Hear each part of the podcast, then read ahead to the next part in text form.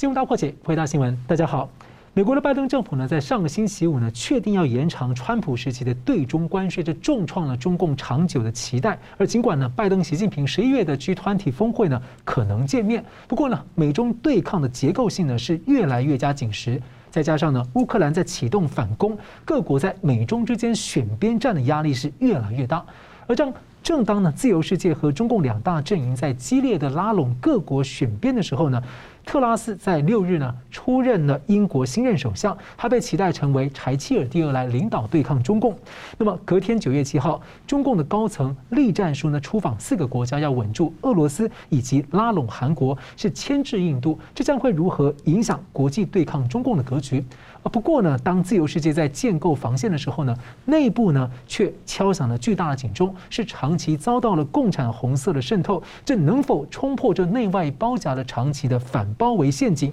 而各国的政要是持续要到台湾来打卡。那么传出呢，美国前副总统彭斯也将要有意跟进蓬佩奥、佩洛西来访问台湾。而另外一个在最前线的被沦陷的香港，八三一三周。八三一三周年的后香港时代呢，看得到香港复活之路吗？我们介绍破解新闻来宾，政治大学国际关系中心研究员宋国成老师。主持人好，啊，桑普老师好，各位观众大家好。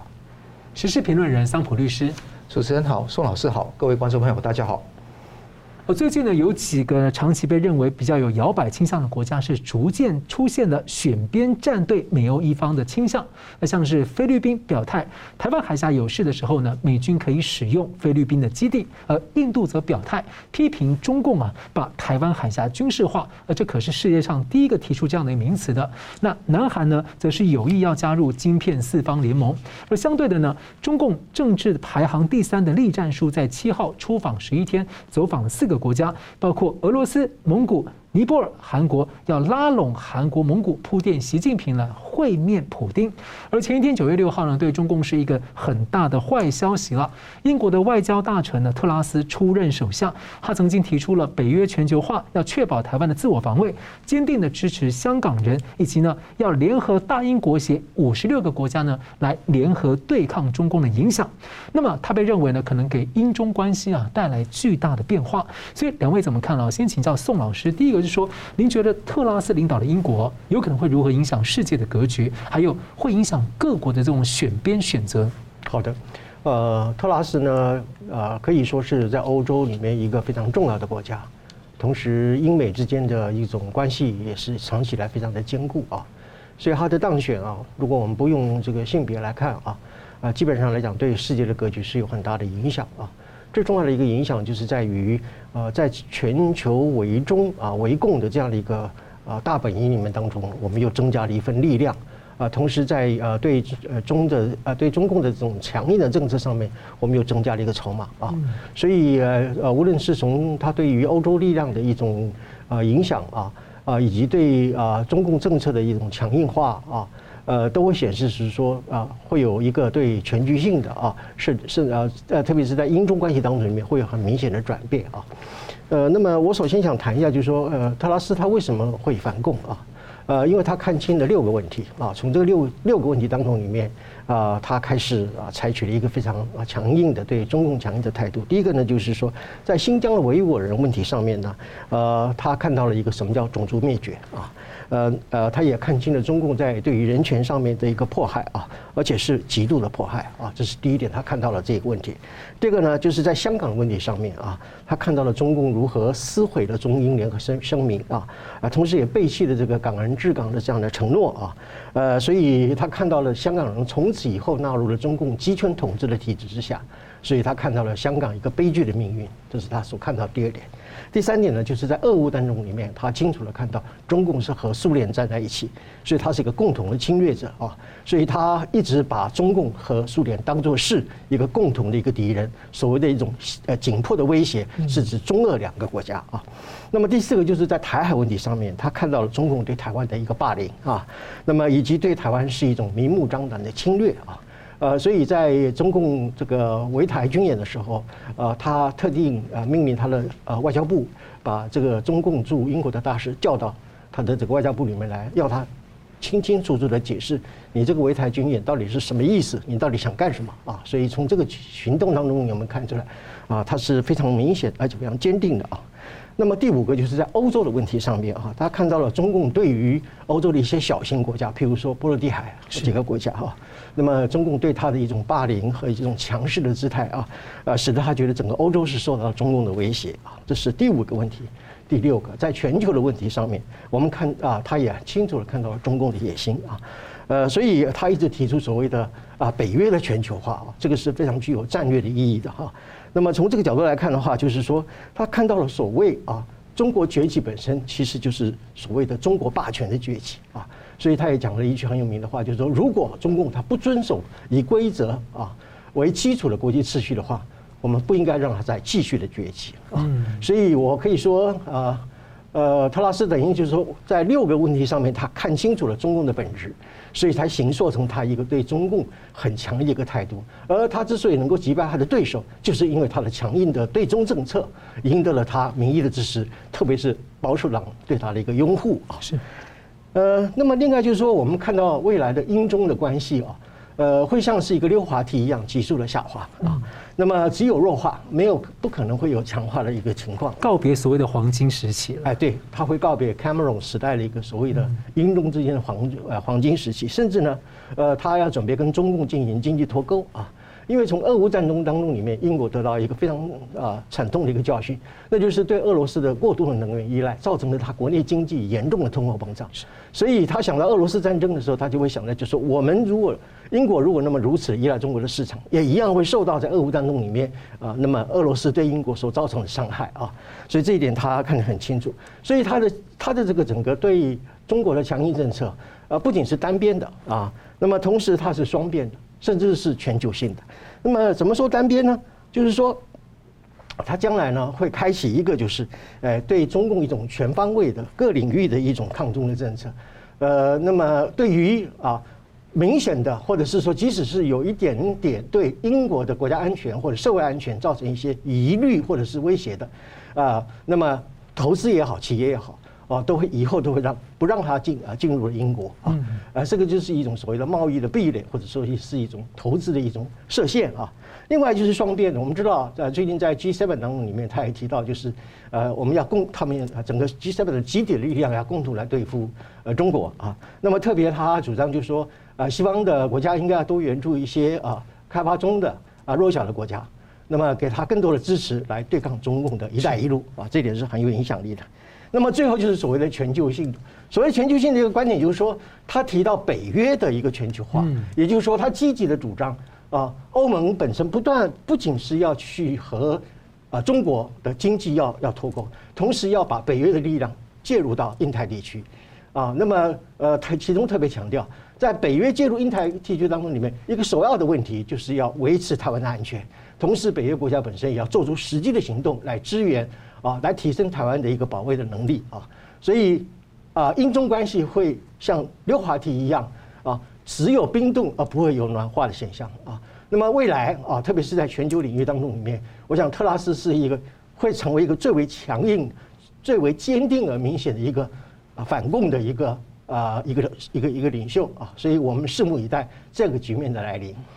我们之前在失去一个安倍晋三，大家觉得很遗憾的时候，是说特拉斯出来，特别是英国跟日本强调这种他们的新防务新时代啊，还有这样跟澳洲的关系，所以看起来一个强大的英国，它对于前线的日本跟澳洲有很大的支持作用。那我想请教这个呃桑普，您怎么看这个题目呢？对，那首先我们讲讲特拉斯，我觉得说他是一个，我很同意宋教授的看法，他是会坚决反抗中共的霸凌。刚刚讲到六个很重要的原因。我也相信他，很多人都觉得说，在外媒说啊，特拉斯是常常变来变去，但是你发觉到他其实基本价值观上面没有真的在成年之后有重大改变。他出生在一个比较左派的家庭，他爸爸是一个数学老师，妈妈是一个呃那个护士。那他在年轻的时候反抗过美国把那个导弹住在英国那个地方，也反抗那个时候的柴契尔夫人。那个时候也是学生运动，也是风头一时无两，加入过自由民主党，但后来他毕业前，大学毕业前已经是转投保守党的阵营，因为他的思想上有很大的改变，他的朋友越来越看到自由经济的好处，嗯，减税的好处，还有保守主义的魅力。所以他在这个地方变了之后，当然有很多事情他可能会有些改变。比方说，在一六年的时候要推动那个脱欧公投，他当时支持留欧，但当那个脱欧公投成功之后，他就也支持脱欧了。那这个地方其实是一个策略的改变，不牵涉到基本的价值理念的一个改变。他对中共的那个呃看法，基本上一路走来始终如一的。那他的对手是那个呃 Rishi Sunak，就是苏纳克。反倒是有很多的披露，说这个是当时《环球时报》还说那个是最那个务实的一个参选人。当被中共摸摸头之后，那那个苏纳克就不用选了啊。那的确，他现在他是财雄师大，也是一个非常啊庞大的一个大家族嘛。是跟那个特拉斯出身韩维是不一样的。那那个庞大家族他得的票数，最后在一九二二年的委员会公布来讲啊，只有百分之四十二点六趴。那输的原因，其中一个原因是他要促进签署一个英中的贸易协定，说英国成为中国企业的首选市场，这个地方是完全要不得。那结果是很多的保守党的党员啊，有百分之八十二点六的党员投票，真的选出了得票啊达到百分之五十七点四的特拉斯当英国的首相，这是第一个。所以，所以即便他提出那样的政见，但后来其实有修正，但是。选民对他已经不太相信。对，因为这个你讲的很对，他后面有修正，也是讲的非非常狠的话，甚至比特拉斯更狠的话都有。但是突然之间这样的转变，大家都很警觉。所以我记得我很多在呃英国认识很多香港朋友，他们都哇要小心一点这个苏纳克。那当然我们不不能说苏纳克的人格有什么问题，但是我觉得突然之间转变一定有些原因在那个地方。好，那个特拉斯 l i s t r u s t。它本身有什么样的未来的展望？可能有十个重点跟大家说一下。第一个，呃，美英的核心联盟特殊国家关系会加强。那这强生时代当时搞美中的平衡，但是我想这个平衡不会再搞下去。应该说，它会积极倒向美国这一边来扩展全球的联盟。尤其刚刚主持人讲到日本、印度跟澳洲之间印太关系，尤其有盟友在了，这越来越多的盟友在这一边。所以我认为，日本、英国、印度跟澳洲都会慢慢硬起来，那跟美国站在一起，跟台湾站在一起，这个是第一个。第二个，对俄罗斯呢会继续强硬，确保乌克兰在战争中胜利。第三个，对中共的态度会越来越强硬。早在四月二十七号的时候，他在伦敦官邸的讲话都已经警告中共，说俄罗斯跟世界经济脱钩。他说某些国家暗示中共想去。进入民主国家市场，不再是理所当然。刚宋教宋教授也讲到哈，如果中国不守规矩，不会让它继续崛起；如果中国威胁做他国的安全，可能面临俄罗斯式的制裁。嗯这个地方讲得非常狠。第四个地方，经济北约，那 G7 全球七大工业国形成经济北约是会存在。换言之，如果七大工业国任何国家，被中国或者俄罗斯霸凌的话，其他的成员国会互相防御，联合来经济惩罚那个施暴的国家，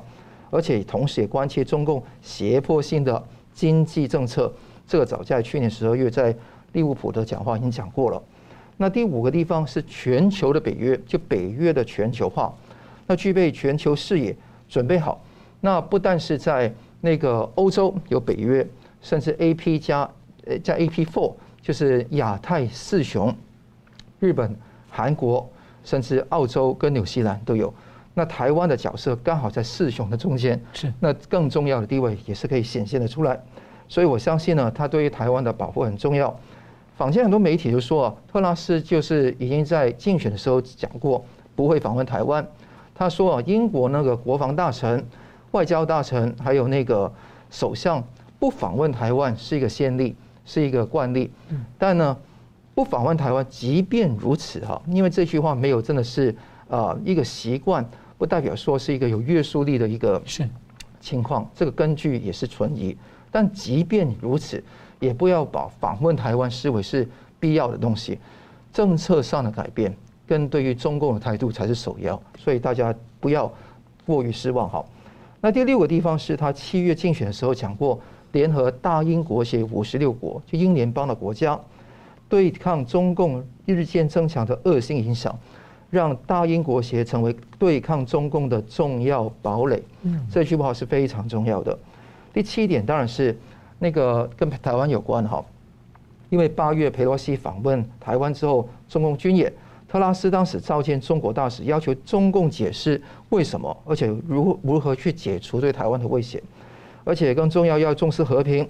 那要增强台湾的自卫能力，让台湾有意义的参与国际组织。但是当然是先不访台，这个是呃这个是暂时的局面。第八个，但是英国的舰队会重返亚太。伊丽莎白女王号都已经重返亚太，这个会增强。第九个当然是把中国列为国家安全的 acute threat，就是重重要的、急性的、严重的威胁。这个地方就把中国视同跟俄罗斯同一个等级来看待，这个很重要。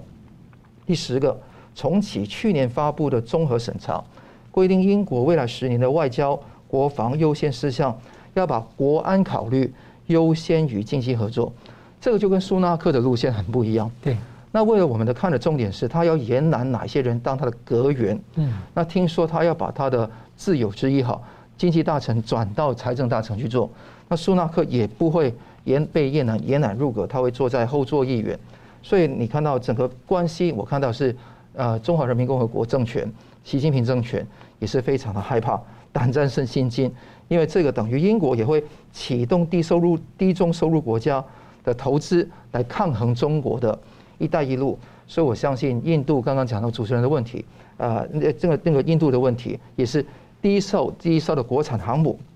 还有台海军事化，所以这些问题，我觉得未来还是有很多长足的进步，我们拭目以待。是，那在这样的格局之上，我们可以看到呢，中共似乎也相当的担心啊，所以他这个中共高层栗战书在二十大前就出访了四个国家，尤其呢到俄罗斯跟韩国，大家就在想说他们要干嘛呢？那先请宋老师你怎么看呢？呃，基本上呢，呃，栗战书因为长期跟随习近平，过去是中办主任啊，呃，所以说他这次可以说是代表了习近平一个特使的身份出访啊。呃，我们知道中共现在处于国际的一个孤立的一个情况之下啊。所以他是处处想要突围啊，同时在突围的过程之中呢，也想借机来分化啊美国和西方的世界啊。那么我们看一下栗战书他出访的几个国家，首先就是俄罗斯啊。呃，我判断呢，这可能是俄罗斯向中国寻求一种经济的援助啊。呃，可能会透过这一次的会面啊，来自于安排下一次这个啊习近平和普京的这个会面啊。完成一个就是中国呃中共对俄罗斯的一种经济的暗盘的一个援助，暗中的一个援助啊，啊，所以这个是值得我们去注意的啊。我相信西方国家也在密切注意这个事情啊。那么至于蒙古，目前看不出来有什么特别的一个目的啊，呃，那么基本上还是作为一种联盟或者是友好的一样的一个动作啊。但是韩国我们要特别注意啊，呃，因为韩国这个尹锡悦上台以后啊。呃，有两个非常重要的政策，一个就是日韩关系本身要解冻，要正常化啊，呃，所以他用各种不同的方式的努力的要去改善日韩的关系啊。对于历史的问题啊，以及呃两国之间存在的一些争议呢，呃，尹锡悦都要极力的加以化解啊。呃，日本首相岸田文雄也示出了一种善意啊，呃，特别他最近决定就说，所谓的日中建交呃正常化五十周年，他不参加了啊。那既然首相都不参加了，我想这个这个什么仪式大概也就不会啊，也就泡汤了啊，不会举办啊。呃，所以呃，中共现在很紧张啊，因为啊，尹锡悦政府很明显的是往美国啊方面来站边啊。呃，同时呃也软呃改善了和日本之间的关系啊。日韩如果联手的话，那么对中共是一个非常极大的压力啊。是。所以这一次呢，很显然呢，他是想去化解或者是探听一下虚实啊。那么最后是尼泊尔，我们要特别注意啊，中共现在一直想要包围印度哈，呃，他除了在上游握有用水资源的霸权之外啊，那么最近他也想用一种海陆包夹的方式啊，呃，对于印度周边的国家本身，他采取一种拉拢，啊，要围堵印度哈，呃，因因为他看到了印度就是说，呃，过去啊可能跟苏联啊或者是说俄罗斯的关系非常好，但是很明显的最近倒向了美国啊。呃，所以他要用这个印度的周边的国家本身啊，要去拉拢这些国家啊，对印度来进行海陆的包围啊。呃，所以从印度洋也好，亚丁湾也好，他积极的去派出他的呃舰艇，呃，甚至已经准备要在这个汉班托塔托塔港建立一个啊一个一个海军的基地啊等等的啊。呃，在陆地上面啊，呃，中印的边界的冲突，呃，虽然说目前看起来不是那么明显啊，但是它会运用这种所谓的水资源的战略，因为它握有了雅鲁藏布江上游啊，呃，新建了很多的水坝啊，呃，那么丰水期的时候呢，水很多啊，它就放水；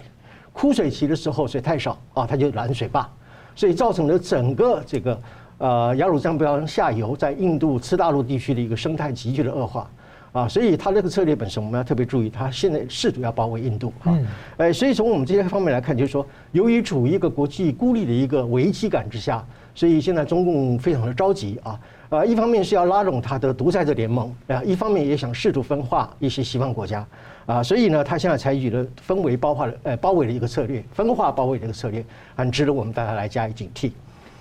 是，那桑姆律师你怎么看呢？对。我这一次的原原则的目的，大的方向十二字可以形容：突破包围、扩张霸权、分庭抗礼，就是跟英美国对呛。嗯，你裴洛西可以说一个美国众议院的议长访问五国嘛，就是马来西亚、新加坡、台湾跟那个韩国、日本，那我就来访问四个国家给你看看，就证明代表说他标榜自己是议长嘛。但是当然是中共没有美国的那个真的西方的真正的民主。可以看得到，它有这叫板的作用。第二个事情，为什么是啊那个栗战书？那他是七十二岁，七上八下规矩，下一届二十大之后一定没他的份。虽然他是习近平身边的红人，但他要退。习近平身边还有很多红人啊。那这个情况就中共的规则是，你越会离开的时候，越放心给你出去。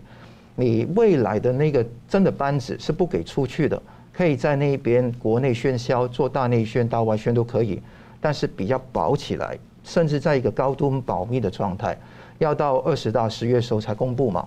啊，那个栗战书已经要退下来，所以没问题了，你就放你出去。还有组成一个六十六人的团队陪着他一起走，那这个是一个方法哈。那当然说细节来讲，要怎么讲？这四个国家，俄国当然是很清楚了，因为现在那个。俄俄国突破西方的制裁有什么方法？俄国先把石油、天然气卖给中共，中共再倒卖给那个欧洲嘛。所以每一笔交易赚一亿啊，所以中共也赚翻。这个地方，我觉得全球的自由国家要响起警钟，这个地方是规避的一个方式。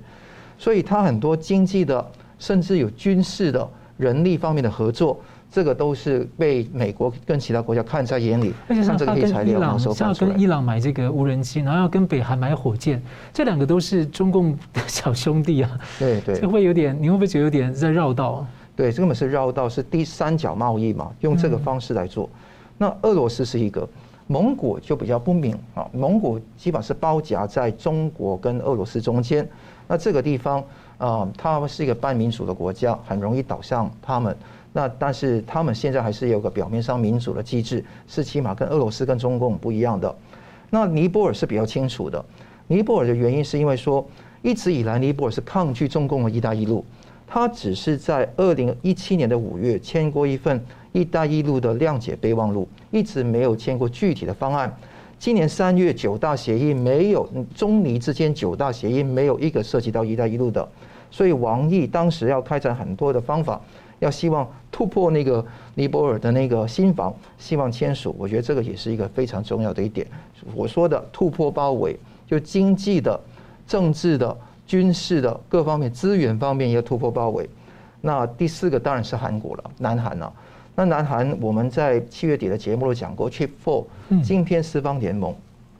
那韩国要突破那个晶片四方联盟，呃，要加入晶片四四方联盟只是时间问题。当时韩国的想法是，要看这个是不是那个交流平台，还是要抗中的一个联盟。当然，站在美国、日本跟那个呃台湾的角度来看，当然是抗中联盟要排拒啊。但是一直要开放，不说死。那韩国、南韩当时也不说死，希望说，哎，中共不会抗拒，因为韩国跟中共的商业利益太多了。那现在这个时间，希望拉拢韩国不要加入晶片四方联盟，就是现在中共的目的。我们就看下去成不成功？我看最后不成功，因为韩国的利益还是跟民主国家站在一起。韩国会有一段时间会在暧昧状态下，但是最重要他抉择的时候，还是跟自由国家站在一起的。他可能承担不起失去下一代半导体技术的这种 gap 这个的这个风险哦。没错，因为他失去的话有麻烦，而且盗窃韩国知识产权的是无一无日无之啊。嗯，所以现在更呃，对于共共产党的抗拒是越来越深。民心也很强啊。好的，我们休息一下，等下回来看了这个八月三十一啊，反送中三周年太子站港警无差别攻击事件，在三周年呢，我们在这个时候呢，对香港的前途做些反思或者回顾。那我们能不能在这个时候看到香港复活的前路呢？我们休息一下，马上回来。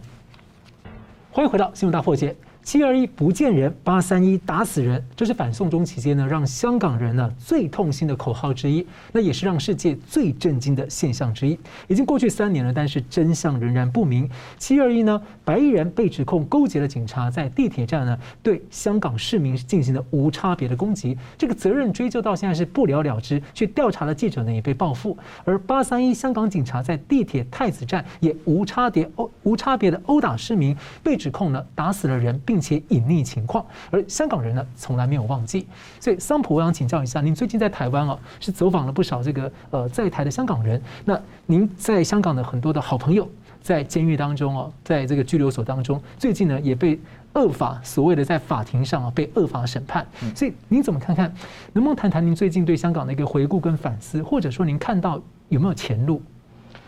啊，讲到这个地方很心痛哈，但是也很感谢呃这个电视台给我一个机会，可以讲讲香港的情况。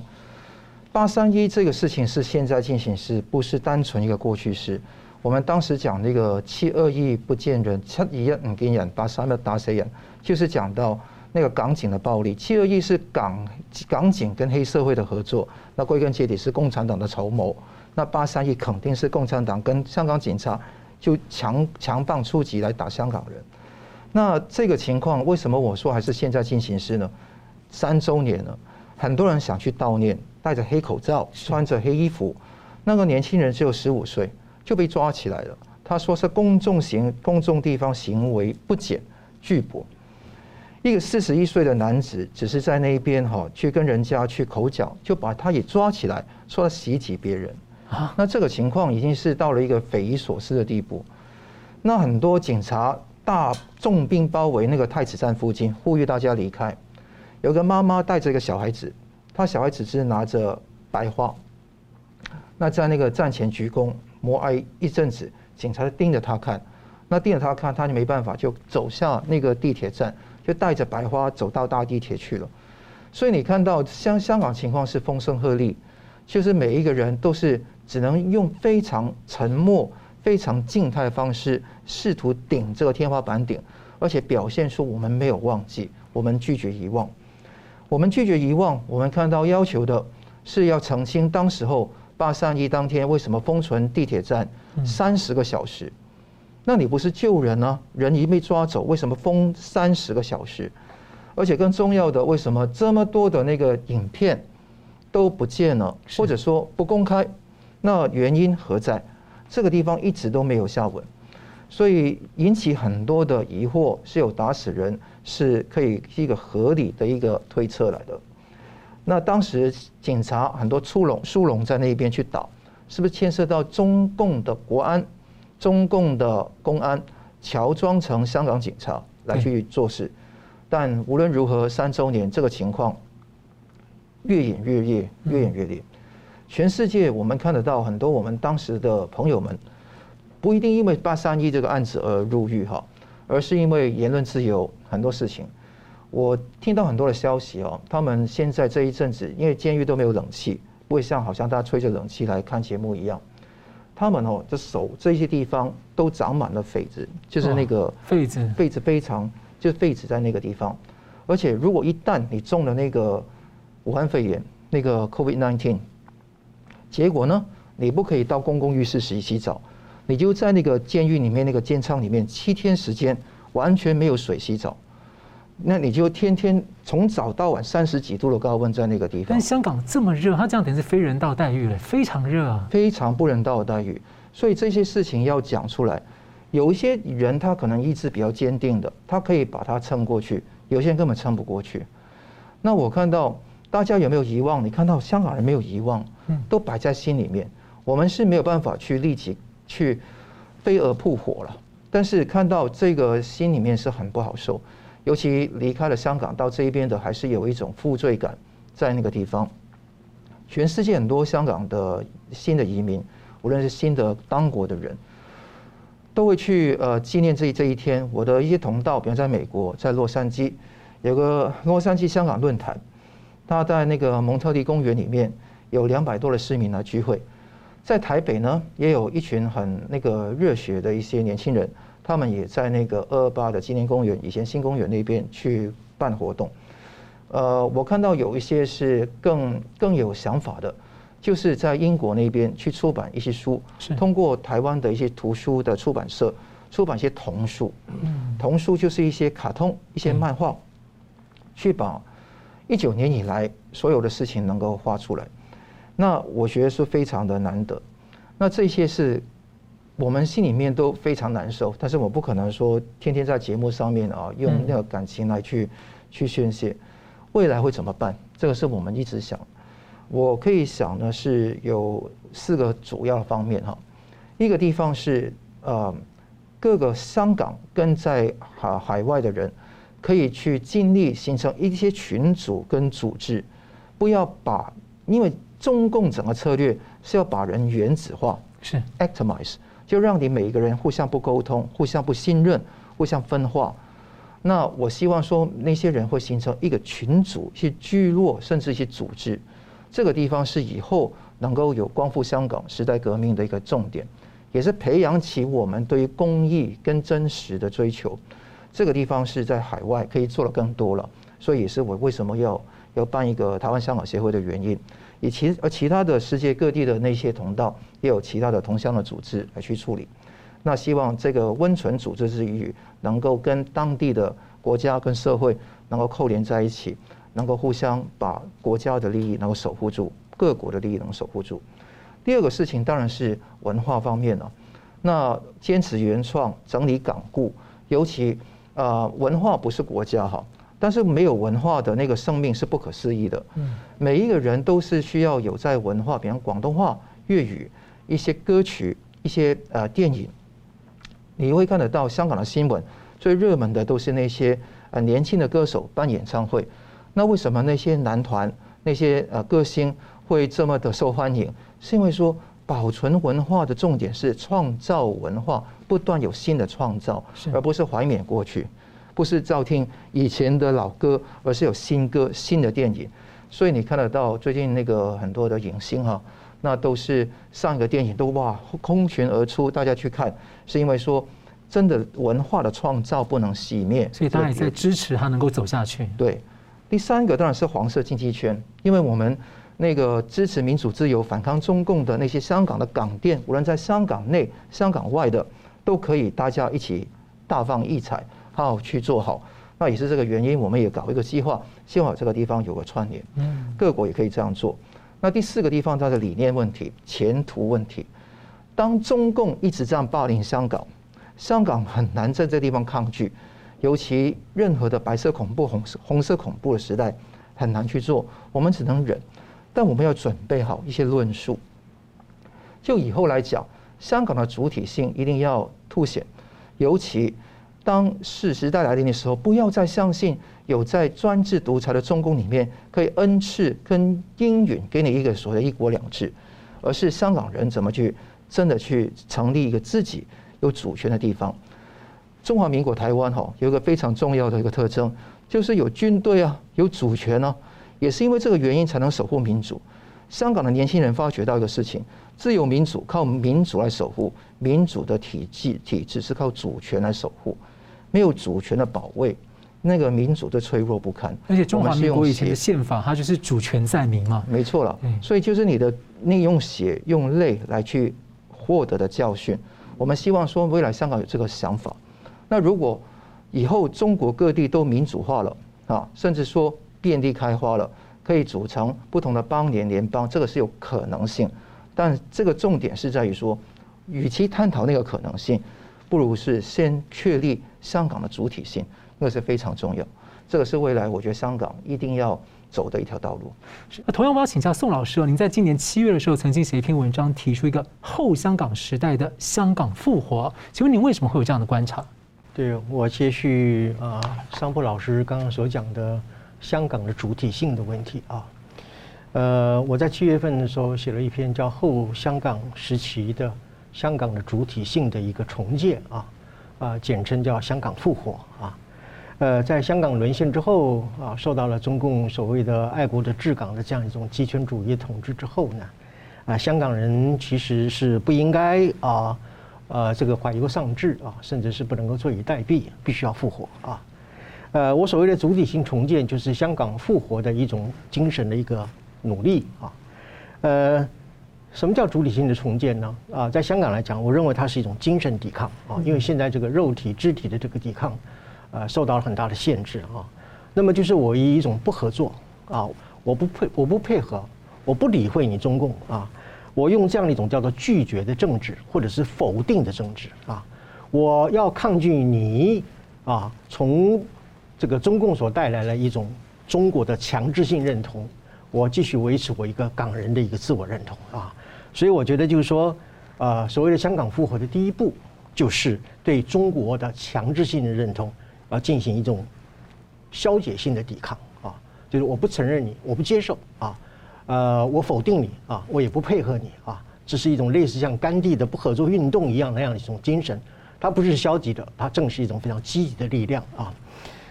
呃，为什么我会讲说香港的主体性的一种重建呢？最主要就是，啊，我们看到哈，中共对香港的这种作为哈，其实归结起来就是一个一个字，叫恐怖。嗯，啊，呃，包括这个警察的暴力，我们刚刚所提到了，司法的关押，言论的恐吓啊，呃，但是呢，恐怖之所以能够产生效应呢，那是因为接受恐怖的人本身，你去承认他，你去接纳他啊。呃，正是因为你接纳他，你感应到了，你承认他的一个恐怖的力量，所以这个恐怖才会在心里，在你的心里面造成压力。那么，我觉得香港复合的第一步就是要消除这种恐怖啊。呃，那么消除恐怖呢，不能够仅仅依靠啊街头的抗议啊，或者是说肢体的冲撞啊，呃，因为这样反而对香港人来讲的话，反而会更升高了啊中共的一种压制啊。所以这样的一种啊抵制呢，要迂回，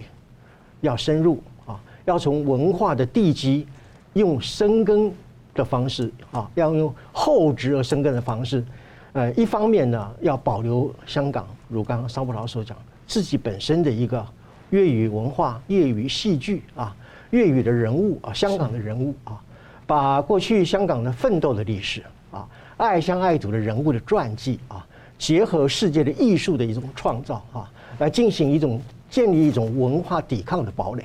就说我现在啊，我不到街上去跟你做肢体的冲撞啊，呃，我也不跟你的警察的暴力啊来做一种啊直接的一种肉体的抵抗啊，但是我精神上维持最高的抵抵抗的一个状态啊，这就是我所讲的，在内心蕴藏的一种宁静的革命啊，一种对香港文化的一种永久的自我的忠诚。啊，有这样一种精神的力量啊，就能够获得一种香港复活的一种契机啊。呃，在实际的作为方面呢，我非常强调就是说，香港自己本身要啊，不要再去啊弄一些就是比较浅碟的文化或者一种素食的文化，而应该走向香港，以香港的本土的精英啊，还有庶民百姓的生活啊，甚至包括跟国际的艺术人士啊的一种联合来做。建构成一种文化的抵抗的智力的战场啊，智慧的战场啊。那么，通过各种对于啊香港人的历史过去的一个奋斗啊，人物的沧桑啊，哎，乃至于通过一些庶民的故事、民间的笑话啊，乃至于透过呃各种网络的传播啊等等，或者是艺术的装饰等等的啊，注入一些除了传统历史的保留之外。还有一个就是说，香港是一个全球化视野的一个新的文化的发展啊。呃，我甚至认为在政治上呢，香港人可以考虑在海外成立一个所谓的类似像香港复兴联盟的这样一种准政府的形式，我们姑且就说它是流亡政府吧，或者是临时政府吧，啊，呃，用这样的一种方式呢，来保留、蓄积香港过去所发挥的力量，不要让它流失，要把它积存下来，作为将来复兴香港的一个一个一个准备和动力啊。呃，所以我总结的来讲说，我所谓的香港复兴呢，啊、就是一种抗拒中国的所谓二次回归的一种新殖殖民主义的一种压制啊。那么同时就是要用香港过去和未来一个多元文化的这样的一种素养和成就，来抵抗内地化的一元化的一种文化的一种霸权啊。呃，我们非常支持香港，理由是因为香港和台湾。都是一样，是一个爱好民主的一个地方啊，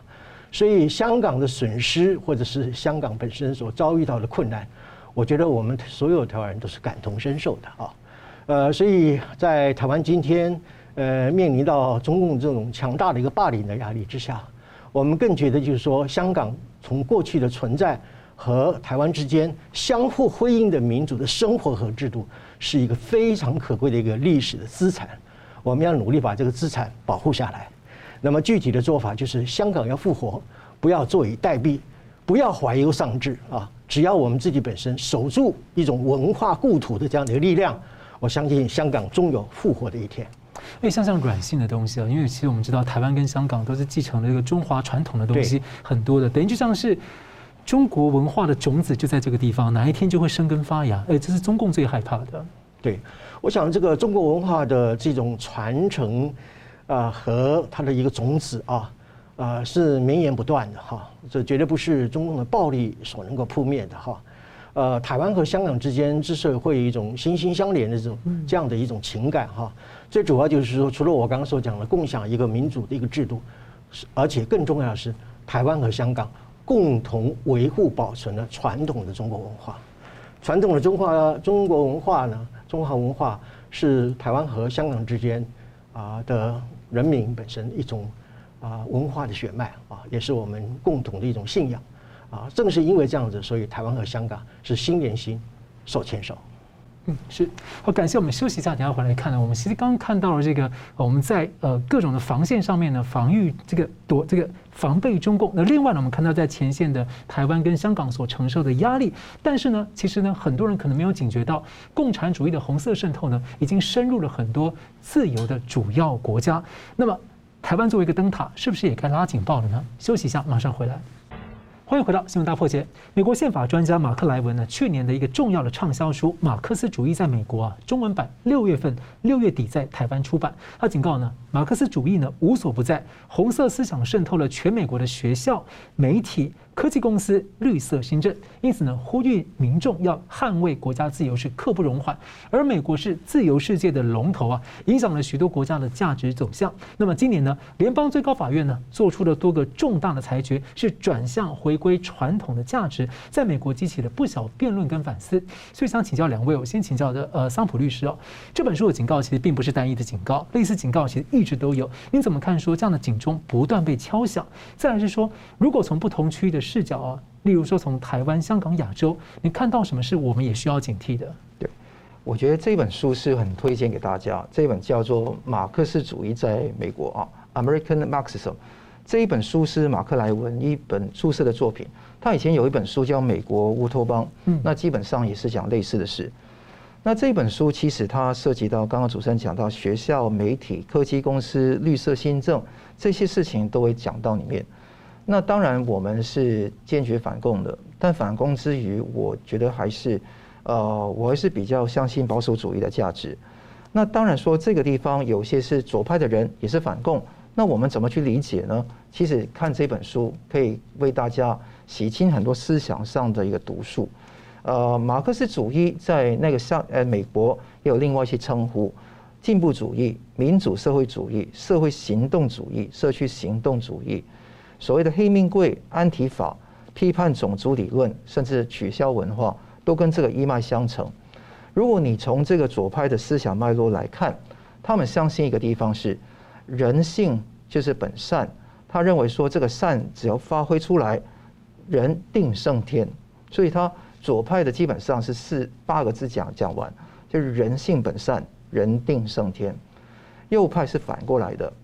也是人性本罪，因为是基督宗教是人有原罪，所以我们有权力制衡，我们有民主政府。如果大家都是大善人的话，怎么会有民主政府呢？那另外一个地方是天定圣人，神定圣人，所以我觉得这个地方是对于你对于整个宇宙的一种谦虚谦卑，而不是那种自大。所以左派的人格跟右派的人格是不一样。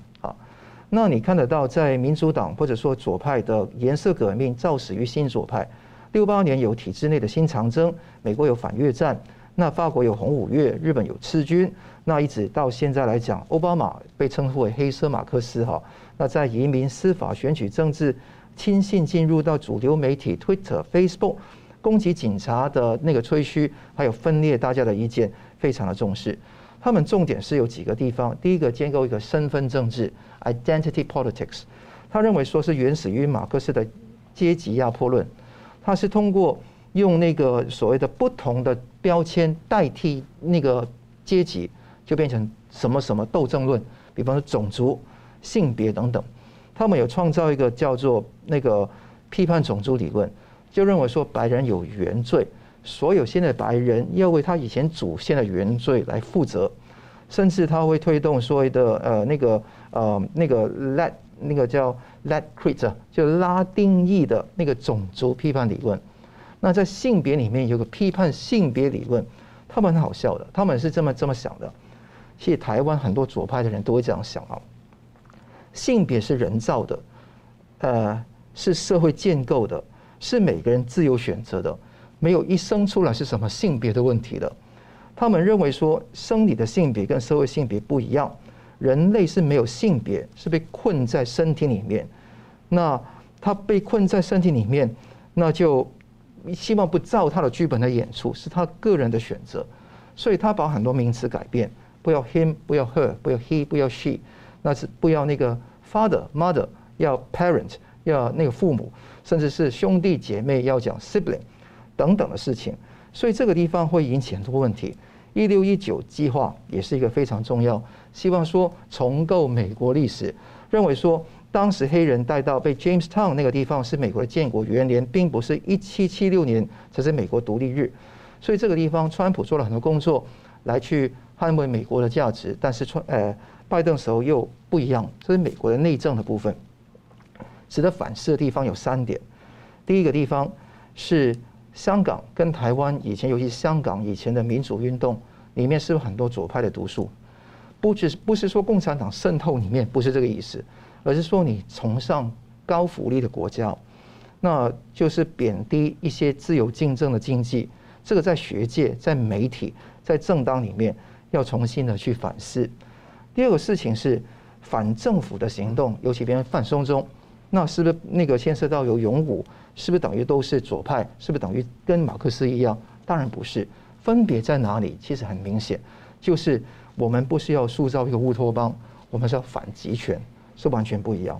第三个事情是我们有害怕中共利用左派右派的分歧来挑拨离间。他会把自己看成是左派右派之间的中立第三人来挑拨，嗯，那所以你们要很清楚的事情是，中共就是极左派，这个就没错了。这个地方我们要用这个想法来看事情，而不是说有一个中立第三人来把左右派来端平这一碗水。这个地方要很清楚。是，而且我可以，我们可以注意到，其实过去几十年，美国这个比较左倾现象比较明显啊，所以以前的这个以前的左派，现在可能变成变成被认为是右派了，所以其实挺有意思。那宋老师，你怎么看这样的一个反省呢？好的，呃，我个人的博士论文就是研究马克思主义的。过去很长一段时间啊，我也研究了西方的这个左派的啊思想很多年啊。呃，我认为 Mark Levin 的这个著作《American Marxism》这本书。啊，其实给我们提出了许多的警告啊，啊，这些个警告，就是红色毒素啊，左派的毒草，它运用各种变形的名目啊，包括刚刚桑布老师所讲的啊，特别是其中提到的这批判的种族主义啊这样的观点啊，呃，试图要去重构整个美国的历史，特别是要去解构啊，以宪政价值为基础的一个美国的精神啊，所以它叫做 American Marxism 啊。呃，那么这个部分刚刚桑普老师谈了很多啊，但是我们如果是从台湾的角度来看，这本书啊，这本著作给了我们一些什么样的启示啊？呃，我也看过这本书啊，那么我觉得他给我们三个最重要的一个启示啊，第一个就是说，我们谈到反共啊，那么我认为反共呢是一种长期性的思想战争啊，那么这本书呢啊告诉我们就是说，反共从事反共事业呢，不仅是要反共，而且要反亲共、反舔共、反媚共的这些周边的这些边缘的啊一些思想，为什么呢？呃，因为中共对世界各地，包括对台湾的渗透，它基本上都是采取一种变形的啊，变形、变形虫的变形、隐蔽的，或者从心理上面啊来进行一种啊一种心理的一种啊教育性的渗透，或者是思想的一种改造啊。呃，特别最严重的就是说，他很善于进行一种叫做代理人策略啊。所谓的代理人策略呢，就是他在。啊，一个民主社会利用他的言论的自由啊和啊开放多元的这样的环境啊，他培养了所谓的第五纵队啊，呃，今天在台湾就已经有这样的一个情况，而且也已经相当的严重啊。那譬如说啊，呃，他这个啊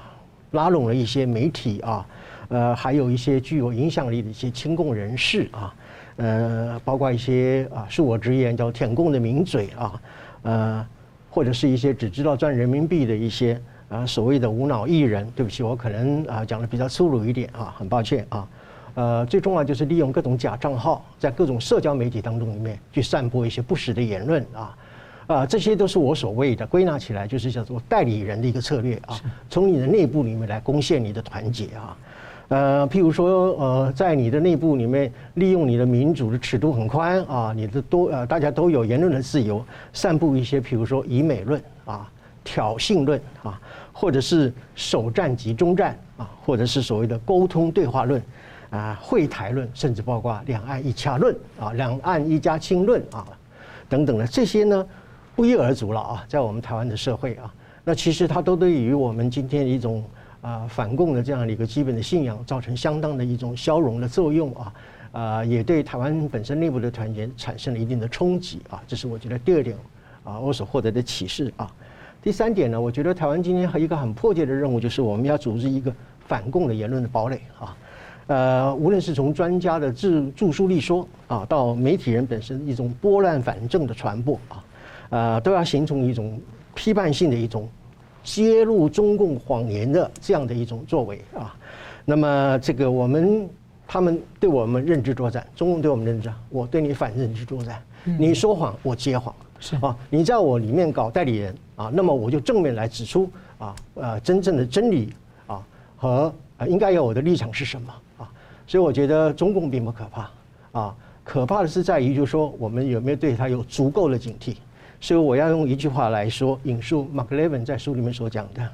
选择自由，就必须要担起护卫、保卫自由的一切的责任。这是我从 Mark Levin 书里面所得到一个很深刻的一个启示。是，感谢。好，节目最后我们请两位来宾呢，各用一分钟总结今天的讨论。先请宋老师。好的，呃，我觉得今天呃，我们看到了就是啊，英国首相啊，一个新的一个啊首相的一个诞生啊。啊，我认为他是目前为止一个对于中共的野心和他的侵略的本质有着一个坚定不移的认识，而且也是一个清晰的一个表达。呃，我相信啊，这这个新任的首相呢，呃，一定会在以后呢，啊，这个英中关系当中里面啊，呃，能够扮演一个非常积极的一个角色，那就是处理好中共的威胁以及他对全世界的伤害。我相信。啊，新任的总统特拉斯啊，他一定会完成这样的一个任务哈。呃，最后就是谈到我刚刚所讲的，就是呃，中共如何运用各种代理策略啊，第五纵队的策略。呃，你譬如说我们击落无人机啊等等的啊，它就是对我们一种啊心理的作战。它其实呃就是用各种不同的一种群狼的战术啊，来吓吓台湾人，来破坏我们的一个内部的团结。居然还有认为人说。居然还有人认为说我们击落他是叫做挑衅，啊，所以我觉得今天台湾人自己本身心里要自我巩固，才能够构筑一个反共的长城和堡垒。是，桑普律师，对，英国那个外交大臣特拉斯能够当选首相，我觉得说这个是一个很重要的英国政治的突破。那当然，我们是要看下去怎么做。从台湾的角度来看，我们当然最亲密的盟友当然是美国、日本，但是全世界当然我们要与人为善。我们当然希望欢迎英国有不同的那个议员来台湾来到访，也希望说大家彼此增强英美英台关系。呃，关于那个呃，真的要抗共的想法，我们都讲到。那个是一个长期的想法，并不是说呃这么简单的呼呼口号，而是说你在思想上你是怎么样去摆位，而且更重要的是看到在台湾内部的堡垒。我常常说，真正威胁台湾的并不是解放军，他们射几个空包弹甚至炮弹，基本上都在别的地方。如果进入到我们领空领海，我们要积极的防御。所以很多人说无人机已经到了我们的国境里面，难道我们不去把它击落吗？这个是这个是不可思议的，一定要做的。但更重要的是，不只是这一点，而是我们思想上要有个呃全全盘的醒悟，那这个才能够去呃构筑好我们的反共的堡垒。因为这个地方，我觉得说真的是信仰社会主义的人是没有办法真正的了解共产党的邪恶，而且是能够击破他的弱点的。所以我们的思想上真的要把。真的古典自由主义的精神能够发挥出来。嗯，好了，我们非常感谢两位来宾今天很精辟的分析啊，也感谢观众朋友的参与。新闻大破解每周三五再见。